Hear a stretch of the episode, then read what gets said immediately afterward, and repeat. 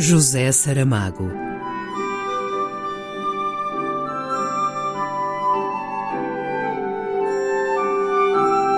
A caminho do centenário.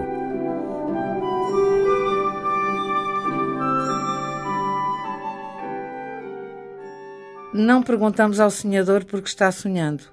Não requeremos do pensador as razões primeiras do seu pensar mas de um e do outro gostaríamos de saber aonde os levaram ou levaram eles o pensamento e o sonho. Numa palavra, quereríamos conhecer, para comodidade nossa, essa pequena constelação de brevidades a que chamamos conclusões.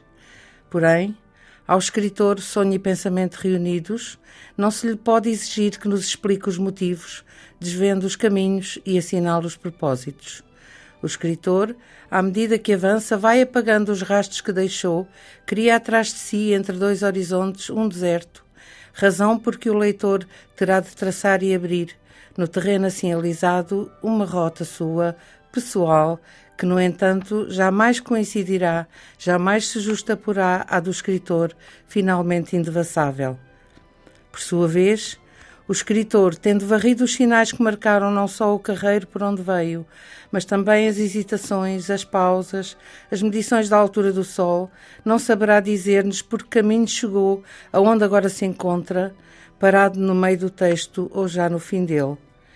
Nem o leitor pode repetir o percurso do escritor, nem o escritor poderá repetir o percurso do texto. O leitor só poderá interrogar o texto feito.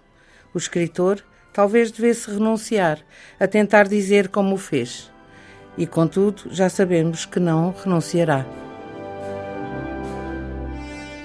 Um excerto de Cadernos de Lanzarote, por Maria Inês Cordeiro. José Saramago.